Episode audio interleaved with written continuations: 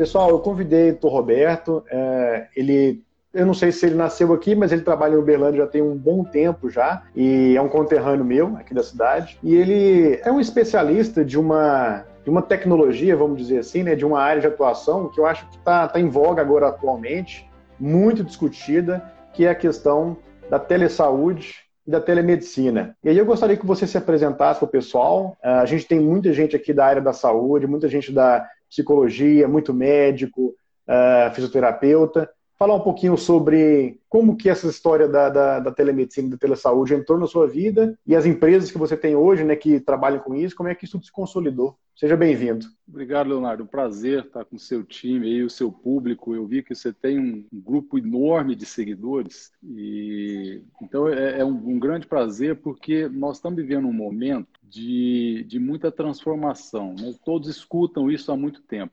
Mas eu sou, o meu nome é Roberto Botelho, eu sou médico, sou formado na Federal de Uberaba em 88, eu tenho 30 e vou fazer 32 anos de formado. E sou cardiologista, fiz a minha residência no Dante Pazanese em São Paulo, é um hospital da, da, do estado. Fiz um doutorado eh, na Universidade de São Paulo, um doutorado em teleeletrocardiografia foi o primeiro doutorado em telecardiologia do país, mas naquela época também, que é pré-histórico, né? E, e como médico, eu me apresentei, eu fui apresentado à telemedicina em 94. É, você veja 94. que é antes, antes do browser. O browser foi lançado em setembro de 95. Isso é importante porque eu vou contextualizar. Então, em 94, eu fui apresentado, por, eu encontrei um, um, engenheiro da NASA, e ele era aposentado, chamava-se, chama-se Jacob Geva. E ele procurou, eu encontrei fora do país, ele me procurou para fazer pesquisa translacional. Ele queria trazer para a prática médica o que ele fazia com astronauta na década de 60. Então, naquela época, ele me mostrou um aparelho que fazia um eletrocardiograma decodificava em sinal de, de modem. Esse modem era transmitido por linha fixa de, de telefone fixo. Eu não tinha celular naquela época. E, e, na outra ponta, sendo decodificado, ele trazia o gráfico do eletrocardiograma. Isso foi em 94. E em 95 eu vim pro, eu voltei para o Brasil e vim montar aqui em Uberlândia um serviço de hemodinâmica. Naquela época, pela cultura, pelos contatos, eu conheci o arquivo digital de imagem da hemodinâmica. Porque antes Sim. o arquivo era feito em filme de 35 milímetros. Então, nós fizemos o primeiro arquivo digital em imagem na América Latina. Foi uma, uma parceria que eu fiz com o grupo Siemens. E na época, eles me alfabetizaram, porque eles me emprestaram dinheiro para montar o serviço, foi o Instituto Coração do Triângulo, me emprestaram o dinheiro para comprar os equipamentos em dólar. A minha garantia, eu não tinha garantia nenhuma. A garantia foi me educar em Digital Archiving Communication System, em 1995. Nossa, muito então, tempo atrás, hein? Muito tempo. Com isso, eu comecei a, a me familiarizar com os termos. O que, que, era o arquivo e transporte de documento digital, o que, que era o HIPAA compliant, em 98, eu me afiliei ao American Telemedicine Association. Não existia aqui no Brasil. Em 99, nós fundamos a Sociedade Brasileira de Telemedicina aqui em Uberlândia. Foi a primeira. Foi a primeira. É a cidade de Uberlândia ou do Brasil? Do Brasil. Foi aqui em Uberlândia que nós fundamos, por quê? Naquela época, quando eu vim morar aqui, o sistema Telebrás era público. Então, para você ter um telefone, você tinha que investir não sei quantos mil dólares, esperar três meses, declarava no imposto de renda que você tinha um telefone. E Uberlândia, o sistema era privado. O Brasil tinha duas ou três cidades, era Uberlândia, no Paraná e acho que Ribeirão Preto. Como Uberlândia era privado, aqui tinha fábrica de fibra ótica, que era uhum. do Grupo Algar. Então nós viemos para uma cultura digital. Eu tinha uma, um apoio muito grande digital. E criamos a Sociedade Brasileira. Na época, eu tinha feito o meu doutorado por sugestão do doutor Adib Jatene, eu fiz com o professor Georg Bon na USP, que criou a primeira disciplina de informática médica. é, na, naquela época não havia professores. O professor Georg, que é um húngaro, fala sete línguas, já teve mais de 150 países, é um homem de uma cultura extraordinária. Ele criou a disciplina de informática médica e não tinha professor para informática médica. Então ele teve que pedir uma autorização especial ao diretor da faculdade de medicina da USP para contratar alunos. E um dos primeiros alunos, professor de informática médica, foi o Eduardo Saad, que é um, um gênio da USP, né?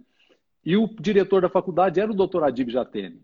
Então, estou contando essa história porque Sim. quando é, eu, eu, comecei com essas conversas, a primeira pessoa que eu apresentei o aparelho dialético foi o doutor Adib. E ele me perguntou: Você conhece o Georg? Me levou para apresentar o professor Georg e automaticamente me matriculou no doutorado. Mas qual foi a consequência disso? Ele, ele me disse: Olha, você não tem envergadura é, científica nem respaldo para conduzir uma sociedade brasileira de telemedicina. Você está louco? Então, vamos fundar, aí junto com o doutor Adib, professor Georg, professor Schau, que hoje é o, coordena a disciplina de telemedicina da USP, nós fundamos o Conselho Brasileiro de Telemedicina e Telesaúde. E naquela época, o professor Adib, o professor Georg, o professor Schau, eh, eles alertavam, olha, se a gente não fizer isso aqui ancorado para uma universidade de peso, isso é muito polêmico. Isso é, vai ter certeza. muita resistência, isso não vai andar. Então, essa é uma historinha assim, muito. Ela é muito pitoresca, porque ela envolve algumas mentes absolutamente brilhantes. O professor Georg, o professor eh, Adib e o, o Schau está até hoje na disciplina de telemedicina da Universidade de São Paulo. Nós começamos assim. E já em, em como a gente publicava muito, né, nós, nós publicávamos muito e as publicações elas iam para mídias especializadas. Teve um ano, o ano 99, 2000, nós levamos mais trabalhos para o americano de telemedicina do que a Universidade de São Paulo. E naquele ano, um headhunter suíço me encontrou e me trouxe um grupo, imagina, 1999, um grupo de venture capital para investir na nossa operação modesta, pequena. A gente tinha uma operação aqui que era hospedada dentro do, do data center da Algar, da ACS, Algar Call Center Service. Você considera uma startup? Foi... Então, é uma, foi uma startup. Foi uma startup, a gente não tinha esse conceito, mas eu passei por todo esse ciclo sem conhecer, porque é, eu tive o apoio da Algar, porque eu hospedava nos servidores da Algar, o time da Algar, eu lembro que eles me apresentaram uma, uma, entidade que eu não conhecia, que era o Business Development. Eu nunca tinha feito um plano de negócio na minha vida. e aí o, o, um suíço me procurou que ele tinha feito um plano de negócio em 1999 e ele queria montar uma operação de telemedicina nos países em desenvolvimento, não nos países desenvolvidos. Então ele veio para a América Latina. E nós criamos então a International Telemedical Systems, a ITMS, no Brasil, no Chile, na Colômbia, na Argentina, na Venezuela. Eu fui à Venezuela no ano 2000. A Venezuela era próspera, rica, abrimos o escritório na Venezuela, fomos para o Peru, para a Argentina e espalhamos então esse conceito de telemedicina. Eu fazia uma telemedicina privada e começamos a, com telecardiologia, depois nós fomos expandindo para para a sua área, para neurologia, teleeletroencefalograma, espirometria, dermatologia, e foi por aí afora. Esse caminho foi um caminho muito rico, porque ele nós passamos a acumular muito dado. Hum. E fomos aprendendo ao longo do tempo, porque o conhecimento humano é assim, né? Você vai acumulando, acumulando, e aí começa regras de arquivo e transporte de documento digital, privacidade, confidencialidade, acessibilidade. E nós começamos, a gente segurança, foi, né? A segurança do dado. Fomos nos adaptando às regras e ao longo desse tempo acumulamos 30 milhões de pacientes na base de dados. E aí nós percebemos que o valor estava ali no dado. Começou a criar a Big produtos, Data, né? Que o pessoal fala. Big, começamos a criar produtos de Big Data e fizemos, é, aí nós passamos a desenvolver blockchain para arquivo de documento e começamos a fazer lá atrás, há 10 anos, nós começamos a criar algoritmos de inteligência artificial para os nossos processos. Então, há muito tempo a gente já tinha um eletrocardiograma com um algoritmo que o médico só dava um clique no, no, no computador para confirmar as medidas, os intervalos, etc. E, ultimamente, então, tiramos uma, uma spin-off dessa operação, que foi uma spin-off dedicada à inteligência artificial, que se chama Cardiônomos. Depois disso, com a base de dados, isso interessa aos médicos, com a base de dados, nós criamos um, uma operação, uma CNPJ para pesquisa. Nós temos um centro de pesquisa clínica, é um prazer te receber para você conhecer. Esse centro de pesquisa Perfeito. clínica ele começou a fazer screening populacional para incluir em protocolos de pesquisa. Nós conduzimos mais de 100 protocolos de pesquisa, nós somos top enroller mundiais em seis e por isso eu fui inspecionado pelo FDA em 2011. O FDA veio aqui, nós somos o primeiro centro de cardiologia do Brasil inspecionado pelo FDA por alto volume de dados. Então foi uma outra operação dados para pesquisa. E, finalmente, para concluir as empresas e te responder, criamos o ano retrasado uma operação muito interessante de teleconsulta. Uma teleconsulta que pudesse ser portátil, que fosse para os aplicativos móveis, que é, respondesse essas questões prática, de né? segurança. Né? Prática, e hoje é a maior plataforma de teleconsulta do país. Hoje a gente deve estar fazendo umas 5 mil teleconsultas dia, nós temos mais de 10 mil médicos na nossa plataforma que se chama Conexa, Conexa Saúde. Foi a, a última. Então, eu, eu, como médico, eu continuo trabalhando com médico, mas nós criamos a, a, a ITMS, criamos a Eurolatino Medical Research, criamos a Cardiônomos de inteligência artificial, criamos a, Conexa e agora eu estou criando uma operação de Real World Evidence, é, evidência de mundo real, baseado em mineração de dados e blockchain. Essa última operação a gente chama de UMC, porque nasceu aqui do UMC, o UMC Field.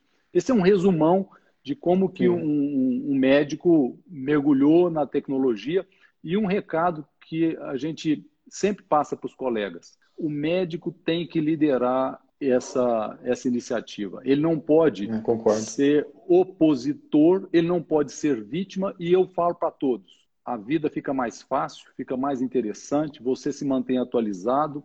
Eu não sei viver sem a tecnologia. Ela não substitui o médico, ela substitui a ineficiência. É, eu concordo completamente aí com as últimas palavras suas aí sobre a questão do posicionamento do médico nisso, né? E durante a sua trajetória, você viu que seria mais complicado é, apresentar ou convencer a população de maneira geral, os usuários ou a própria classe mais técnica, o próprio médico, o, psicólogo, aquele que iria uh, apresentar o serviço a partir da, da, plataforma? Eu acho que o mais complicado é o, é o profissional de saúde. Ele é mais complicado por quê? Porque o, o doutor Adib sempre falava que a gente tinha que responder ao tríplice benefício. O tríplice benefício é toda iniciativa que você quiser fazer na sua vida tem que ser boa para o cidadão, que é o paciente, tem que ser boa para o sistema de saúde e tem que ser boa para o profissional de saúde.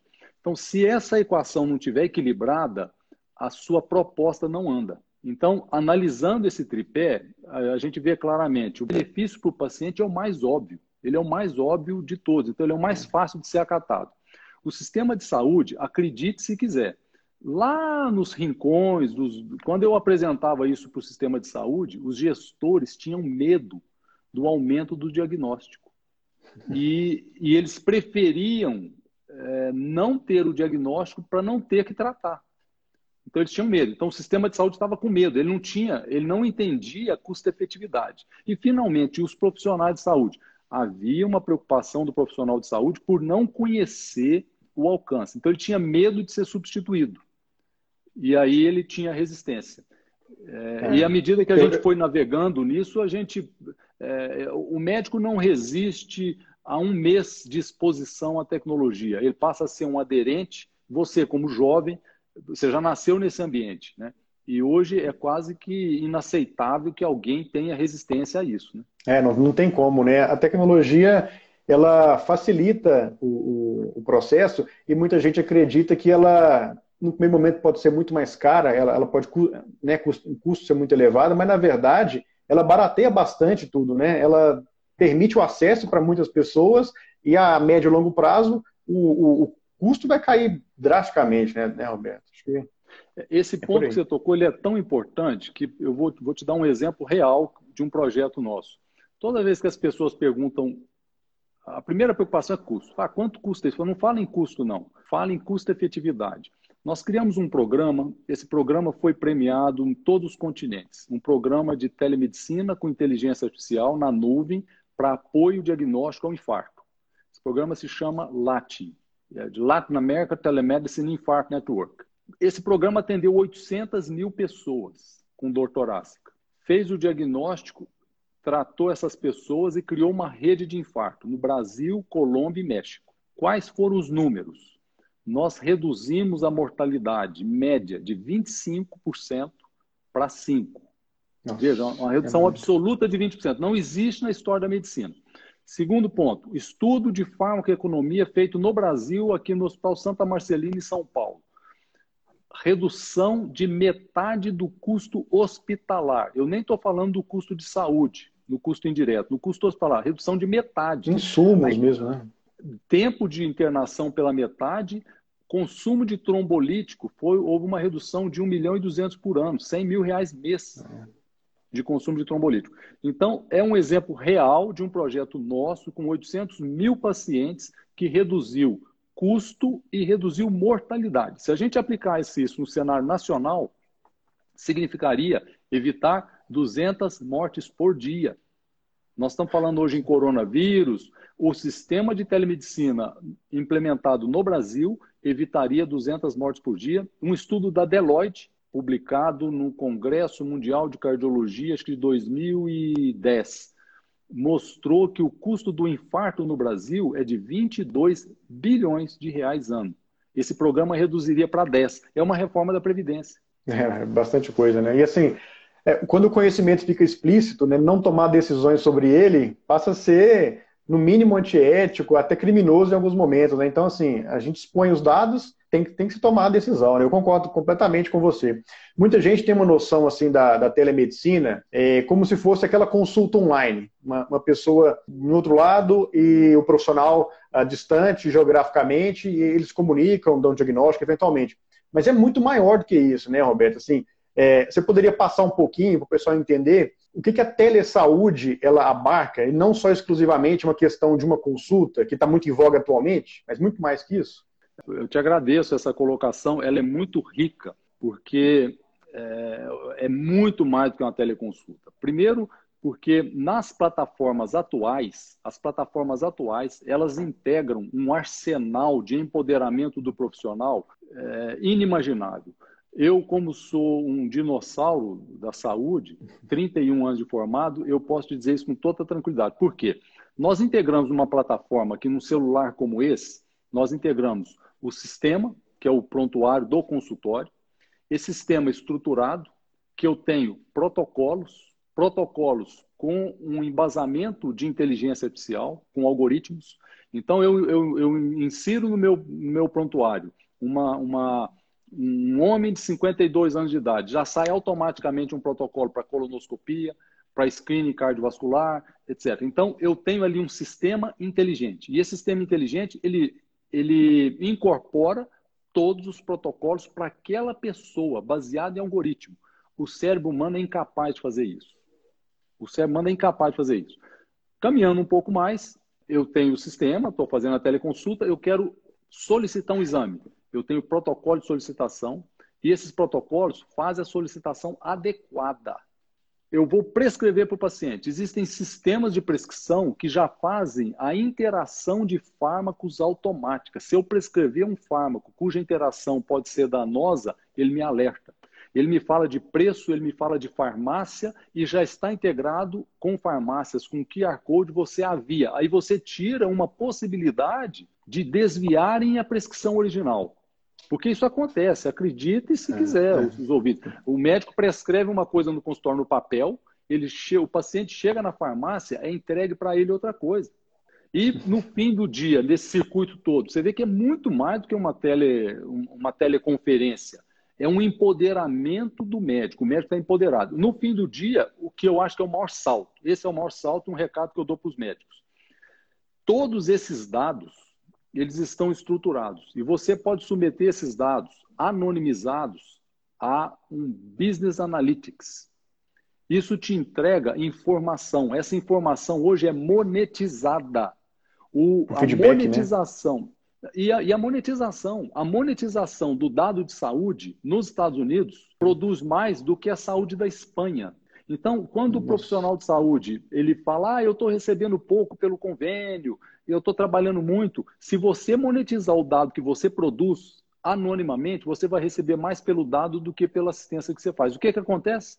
O médico passa a querer aumentar a rede e atender pacientes de graça, porque ele monetiza o dado anonimamente, sem comprometer, sem infringir a LGPD, a Lei Geral de Proteção de Dados. Então, é, quando a gente vê isso, a gente vê que é, é um oceano muito maior do que uma simples teleconferência. E aí eu faço uma parte. A gente vê startup de tudo. Aparece agora startup da esquina de alguém que oferece plataforma de telemedicina, que é um Zoom conversando de um lado para o outro. Isso não é telemedicina.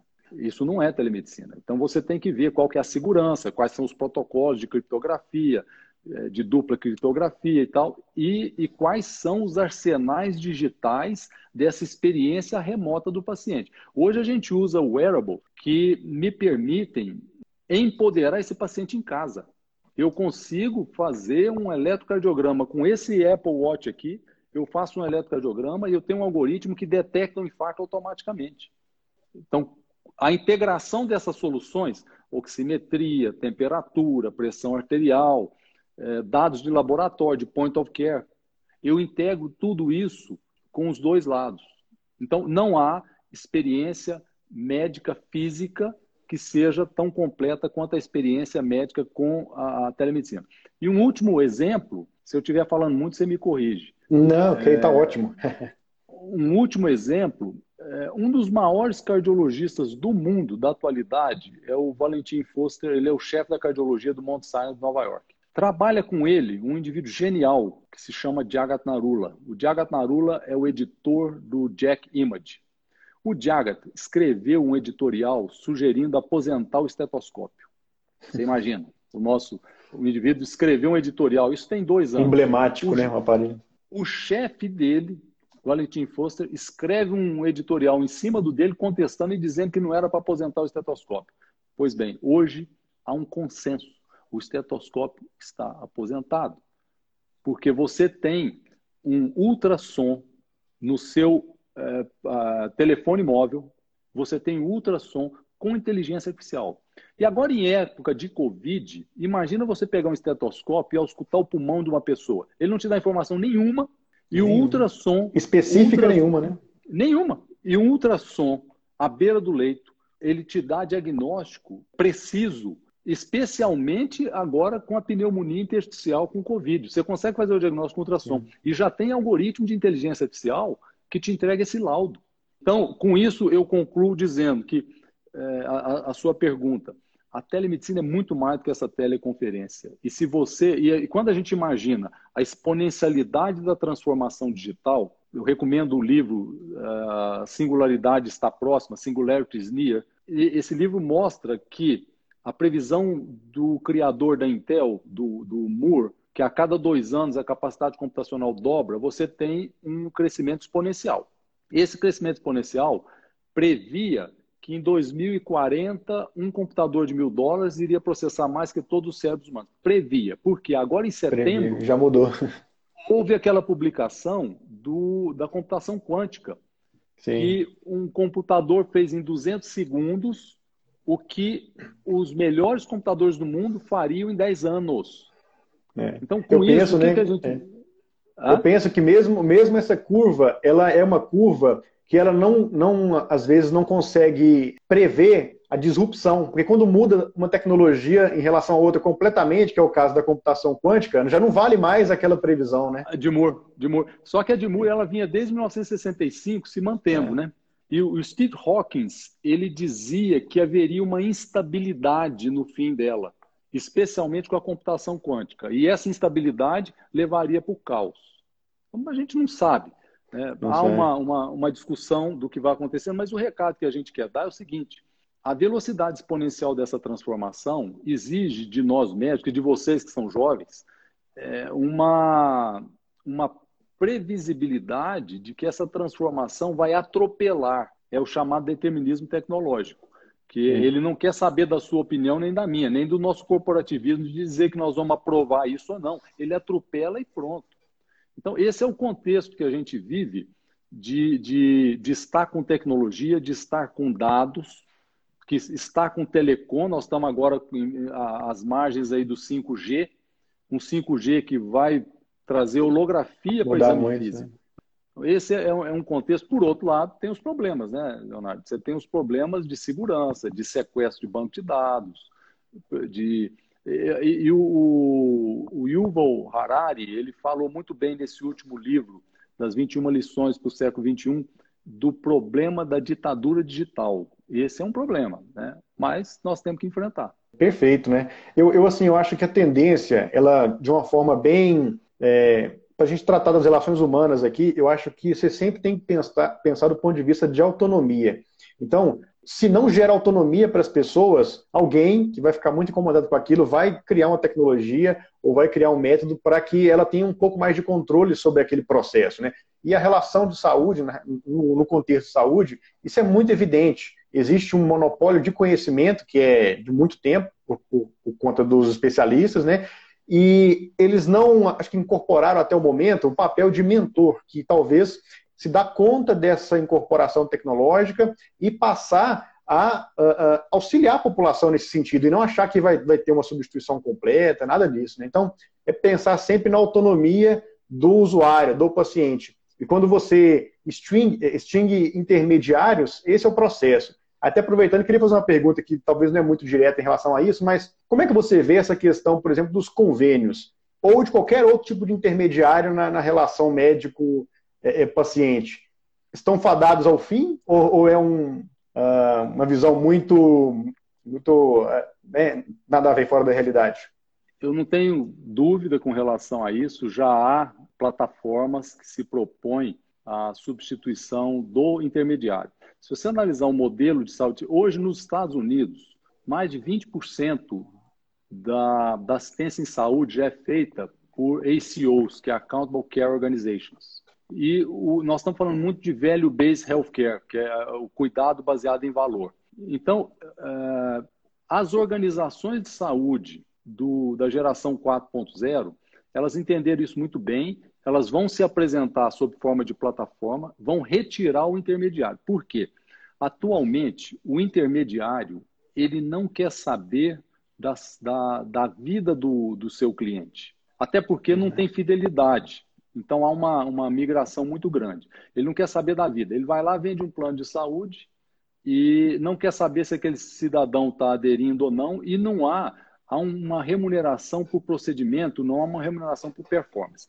Com a criação do value-based healthcare, você já passa a remunerar por desempenho. Se você vai remunerar por desempenho, não faz sentido o intermediário. E aí a relação vai ser direta através de plataforma entre o usuário e o prestador.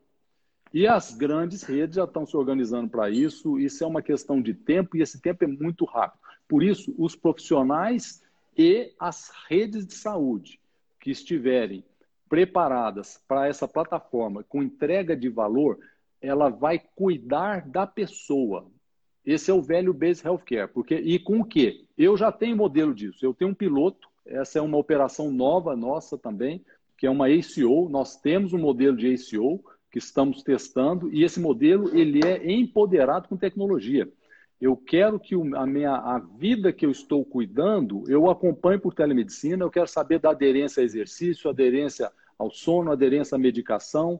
Eu quero uh, saber do, da indicação apropriada de procedimentos, indicação inapropriada, porque eu serei remunerado por desempenho. Então, já eu já hoje tenho um programa de accountable care.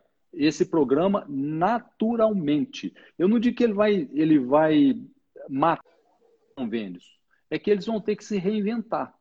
E esse reinventar é, será se preocupar para entregar valor para o seu cliente. Ao entregar valor para o seu cliente, ele vai fidelizar o cliente, ele vai deixar de ser um intermediário, porque ele vai estar comprometido no cuidado é, horizontal desse paciente, um cuidado que começa lá de uma, de uma APS, de uma atenção Legal, né? primária de saúde. Então, nós estamos começando a valorizar a APS e valorizar os dados. E quando você integra esse dado com um algoritmo, esse Big Data com inteligência artificial empodera muito uma APS e o convênio de saúde ele vai ter que se reinventar. Do jeito que está aí, não sobrevive. É, eu acho uma questão de mudança de mindset né, para todos os players aí do, do, do mercado, né, para conseguir lidar com as novidades que são, antigamente durava 10 anos, 15 anos, hoje em dia, ano a ano, se incorporam novas tecnologias e você tem que desaprender algumas coisas, aprender outras, desaprender de novo aprender outras a todo momento, né?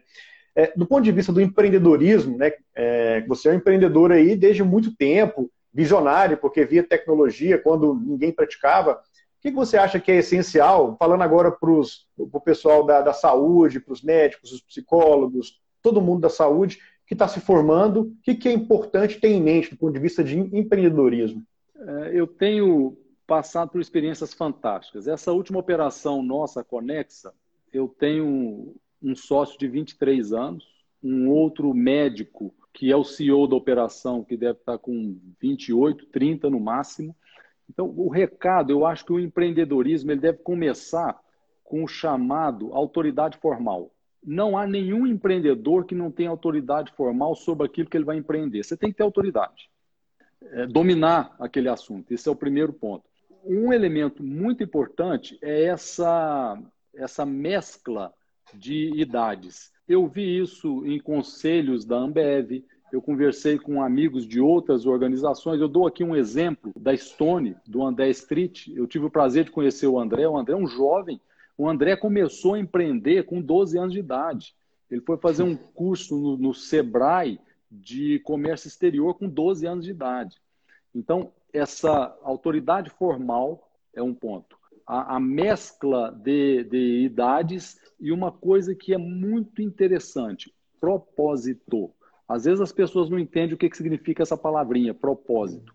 Se você tem um propósito, quer saber responder onde você quer chegar, o que, que você quer com isso, quem tem propósito, ele vai transformar, ele vai se encontrar com pessoas que têm sinergia, e as pessoas que têm sinergia, que têm propósito, também vão aderir àquela linha de buscar aquele propósito. Com esses recadinhos básicos, a gente ficaria aqui três dias, mas com esses recadinhos básicos, o resto é quase prateleira. Fazer um plano de negócio, entender como que se expõe ao capital, que tipo de capital que você vai buscar, um seed money, em que etapa que você vai apresentar esse capital para o seu investidor, porque tá, há um momento que você vai procurar um seed money, é um tipo de estrutura. Agora, tem um outro momento que você já vai querer buscar um capital para rampar, então, é outro tipo de capital, é outro tipo de estrutura. E eu acho que a vida vai dando para os jovens. Então, se o jovem tem, primeiro, autoridade formal, se ele tem propósito, fica tranquilo, fica tranquilo, que ele vai ao longo do tempo aprender e ele vai errar. O André Street fala muito disso, que ele, ele tem que errar. E um outro ponto muito interessante que o André fala numa, num livro da, da sua biografia, tem que ser paranoico o que, que é o paranoico? O paranoico é aquele indivíduo que fica atento às ameaças do seu projeto. E como o mundo é muito rápido, se você pensar alto, um chinês te copia. Outra variável fundamental para o empreendedor tem que ser rápido. Ele não pode deixar para amanhã. Ele tem que resolver hoje. E obstinado, a tal da, da obstinação com velocidade. E o último elemento, esse elemento é muito importante: humildade. O que, é a humildade do empreendedor? Ele tem que ser o pior da turma. Ele tem que estar sempre perguntando. Ele tem que estar sempre. Porque o, o empreendedor que pensa que domina, que tem a prepotência. Não tem que ter medo de errar, né? É, ele não tem que ter medo de errar e ele tem que estar sempre é, aceitando a possibilidade do erro. Né? É, há uma obra muito interessante que, que, que eu vou lembrar aqui o autor, ele, ele, ele fala que não é necessariamente por acertar que você deu certo. E, e na maioria das vezes, o meu exemplo próprio, eu, eu, montei a minha primeira empresa, foi o Instituto Coração do Triângulo. Eu não tinha plano de negócio. Ela, o, o, produto era tão bom que com má gestão ele sobreviveu. Quando o produto é ruim, não adianta você colocar um gestor. Mas então, com esses recadinhos para os jovens, é, que a autoridade de, formal, humildade, velocidade, paranoia. essa mescla de, de cabelo branco com, com jovem. Ele, ele vai conseguir empreender, não precisa se angustiar por isso, que as coisas vão acontecer. Ah, é, eu concordo completamente com você. Engraçado, assim, eu, algum, eu dei algumas palestras sobre o tema empreendedorismo digital, que é muito o que eu tenho feito, né? E aí eu, eu sempre elenco cinco pontos que eu gosto de compartilhar nessa questão do empreendedorismo digital.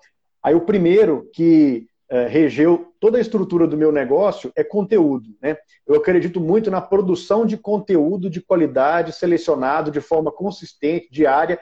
E aí, com esse conteúdo, você cria a sua comunidade. A comunidade que é o seu público-alvo, de certa forma, que é as pessoas que vão engajar do seu produto ou serviço. Então, uma coisa vem com a outra. E o terceiro ponto, inclusive, você comentou, que é propósito. Que hoje em dia, com as novas gerações, elas não trabalham simplesmente por dinheiro, uh, porque tem que trabalhar, né, que é algo que a gente aprendeu. Se não tiver um propósito, você não consegue se sustentar erro após erro, que é a questão do, do empreendedorismo, né, e manter o foco ali no, no dia a dia e seguir. E eu acho que isso é um conhecimento que às vezes falta né, na, na, no nosso ensino, tanto no ensino básico, fundamental, quanto no ensino superior, que às vezes é muito técnico e falta essa mentoria, que eu acho que é muito importante, né, Roberto? Ensinar os jovens aí com essa mentoria. Você tocou num ponto muito interessante. Eu sempre ficava intrigado quando eu via cursos de empreendedorismo. Você ia para a faculdade, tinha lá professor de empreendedorismo. E aquele professor de empreendedorismo, ele não tinha casa própria. Mas como que é um empreendedor? É aquele negócio do pragmatismo, do mundo real, da, da do chão de fábrica. Então, a, a gente tem que fazer. Né? Você aprende a andar de bicicleta andando de bicicleta, não é com teoria, né? com 8 mil horas aula de empreendedorismo. Eu fiz pós-graduação na Antuérpia em empreendedorismo. Exato. Isso não vale nada. Vá para é ação, mundo, né? procure pessoas que têm propósito, procure pessoas melhor que você, e como que você consegue isso? Com o que você disse, autoridade formal. Se você tem autoridade formal, você atrai o interesse de quem tem capital, quem tem capital estruturado, ele vai querer explorar o seu conhecimento e ganhar junto. Esse win-win, ele tem que estar sempre na, na, na nossa cabeça, né? Win-win. É sentar na, na, cadeira do outro, né? Você tem que sentar na cadeira do outro e ver, fundir os horizontes. a, a fusão de horizontes ela é uma, ela é um, uma arte que a gente vai aprender com muito tempo. E à medida que você consegue fundir o horizonte do seu interlocutor, especialmente com o interlocutor é quem você está procurando para te ajudar, para investir no seu empreendimento, fundir com o horizonte desse cara é um negócio impressionante, é importante, né? É, potencializa muito né, os, os objetivos. Eu concordo completamente com, com você nesse ponto aí. Eu queria falar um pouquinho agora sobre o seu projeto, que é o UMC. Até você comentou um pouquinho dele no começo, que é um hospital, Uberlândia Medical Center. Não sei se é um projeto seu ou se é, é você que, que idealizou desde o começo, que é um hospital diferente, um hospital muito pautado por essas questões digitais, né, da transformação digital, da, da telemedicina, teleconsulta. É, qual que é a sua ideia com o hospital? O que, que você visualiza é, para ele futuramente ou mesmo no momento? Quando nós começamos a pensar o, o MC, a ideia surgiu porque eu tinha várias operações complementares que estavam dissociadas. Eu tinha a telemedicina que ficava numa casinha na Getúlio Vargas, eu tinha um centro de pesquisa que ficava numa casinha na, na Arthur Bernardes, eu tinha uma unidade do Instituto do Coração no Hospital Santa Catarina, outra no Hospital Santa Genoveva, que são os pais aqui da cidade. Então, tinha vários valores dados telemedicina, pesquisa, separados, eles eram complementares e estavam fisicamente separados. E a gente via claramente, com, com essa visão digital, a gente via claramente o poder do digital em mudar a prática de saúde cartesiana que a gente fazia. Então, o MC, ele nasceu digital e ele se tangibilizou com o edifício. Porque é engraçado, as pessoas precisam uhum. ver as coisas físicas é. para tangibilizar. Então foi Perfeito. assim que aconteceu. E aí a planta, ele nasceu do zero, o planejamento dele inteirinho, eu tenho tudo isso documentado, tudo, as reuniões, as fotos, a, a dificuldade de, de, de, de, de convencer sobre um conceito. Você vai lá ver aquela arquitetura que parece que é, é um exagero e não é. Então ele nasceu digital. E ao nascer digital, ele integrou e ele se materializou como prédio para ser o quê? Um multiplex. O que é um multiplex? é um local que as pessoas chegam, ele não é um local de doença, ele é um local de busca de saúde. Então ali você tem uma integração dos serviços: estacionamento, farmácia, banco, ótica, vacina, reabilitação, hospital, radiologia, laboratório, etc, etc, etc, etc. Então, esse conceito eu vi na Flórida. Um amigo que hoje está na Duke University me mostrou a, a planta e o conceito. E aí nós vimos que fazia sentido, porque às vezes eh, eu ia receber um paciente num dos hospitais da cidade, não tinha estacionamento. E às vezes eu queria receber um paciente que vinha de fora para fazer um tratamento complexo, ele tinha que sair do carro, atravessar a rua na chuva, ir... é um detalhe simples, você ter estacionamento, ter segurança e ter esses, eh, essas facilidades, mas integradas num conceito de que o que nos interessa ali é a vida. Porque eu vou explorar o dado de vida. E já com uma cabeça de velho base healthcare. Porque nós implementamos no hospital do MC, foi o primeiro hospital a colocar o DRG, que, o, que é o DDR, né, o Global Disease Related, que ele, ele ranqueia, ele classifica as patologias, os diagnósticos e dá uma previsibilidade de performance para aquele diagnóstico. Então, nós somos o primeiro hospital a fazer isso e, e as pessoas assustavam. Como que a gente faz um, um empacotamento desse... Porque já tinha a cultura do accountable care. Essa cultura ela tem um dimensionamento, número de leitos por unidade, o número de, de enfermeiro por leito e a gestão digital desse elemento com BI. Você falar em, em, em Business Analytics para fazer a análise dos seus indicadores e como coletar esses indicadores. Então, o MC é esse complexo. Eu participei desde ele nasceu digital desses conceitos e a gente trouxe um expertise que é fantástico. Toda segunda-feira nós temos uma reunião do conselho. E um conselho que eu tenho engenheiro, que eu tenho um empreendedor imobiliário, eu tenho multidisciplinar, um, né? Multidisciplinar, sai, sai, da caixa do silo e, e, e temos colegas médicos então, essa multidisciplinaridade é, é uma obra, né? O, o, efeito silo, eu recomendo para todo mundo o efeito silo. A gente sai do silo e como é bom ver a opinião de outras áreas do conhecimento. Então, a gente chega numa reunião, as pessoas não é incomum eles pedirem desculpa. Olha, vocês me desculpem, mas médico é complicado. Então, eu e o colega médico que está no conselho, é, não, nós entendemos isso muito bem. E de vez em quando a gente chega para o cara do imobiliário e fala: você me desculpa, mas isso aqui é só médico que entende. Então, é, é a, a gente vê, a gente vê muitos exemplos né, de pessoas que são totalmente de fora de uma área, conseguem dar soluções muito certeiras ali para um problema de outra área, porque elas estão de fora, elas conseguem ver é, uma nuance diferente, né? Então, essa visão aí é fundamental mesmo. Especialmente os engenheiros, viu? eu, eu, eu respeito mais engenheiro, eu não duvido de nada, eles são capazes de tudo, de criatividade, de soluções, é muito bom. A cabeça do engenheiro ajuda muito. Tem um, um, um grande amigo meu aqui, o Flávio Maneira, lá de São Paulo, e ele citou a respeito de um, de um hospital, Humber River, lá em Toronto, não sei se você conhece, é um hospital totalmente digital, ele, ele até me mostrou é, na verdade, é um hospital muito avançado do ponto de vista de robótica e automação. Enfermeiros robôs, é um quarto totalmente digitalizado. É, e, e a robótica na farmácia, eu conheço, a, eu não fui lá, eu conheço o modelo, a robótica na farmácia, ela gera uma eficiência da ordem de 80%. Então, a, a gente conseguir incorporar a robótica, e, e, tem muita robótica sem o robozinho físico, né? É, só o é, algoritmo, né? É só o algoritmo. Então, é, e a, a, a medicina baseado em valor, se você for, eu acho que o melhor modelo de robótica que eu, que eu vi é da Inglaterra, do NHS. Eles têm, eles têm a robótica implementada, está na veia. Eu acho que hoje é um dos melhores modelos de, de saúde do, do mundo que eu conheço. Mas também a Espanha tem, tem hospitais totalmente digitais, os Estados Unidos, hospitais totalmente digitais, e que a robótica já é, é, é default, né? é, é prateleira.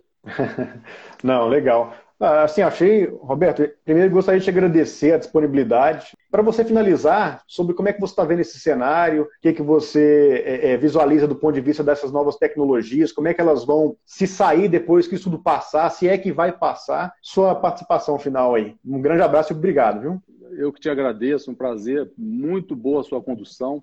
Eu sou um otimista por excelência. É, anteontem, o ministro de Ciência e Tecnologia veio nos visitar aqui, então isso é uma expressão do, do, da produção científica. Eu sou otimista, tem notícias boas vindo por aí, tanto no, no, no tratamento quanto no enfrentamento. O mundo será muito diferente, todo mundo está falando isso, mas será. Nós vamos sair disso. Quem estiver empoderado de tecnologia, de network, de telemedicina, vai sair melhor. E será um mundo talvez um pouco mais solidário, que a gente vai conseguir usar um pouquinho de, de filosofia para entender o nosso propósito. Mas eu, eu, sou otimista, eu acho que o Brasil vai conseguir enfrentar isso aí com tecnologia e vem notícia boa aí para frente na pesquisa e na, na, inovação, tanto nos métodos diagnósticos que o Berlândia está lançando com pioneirismo, quanto nos protocolos Sim. de tratamento.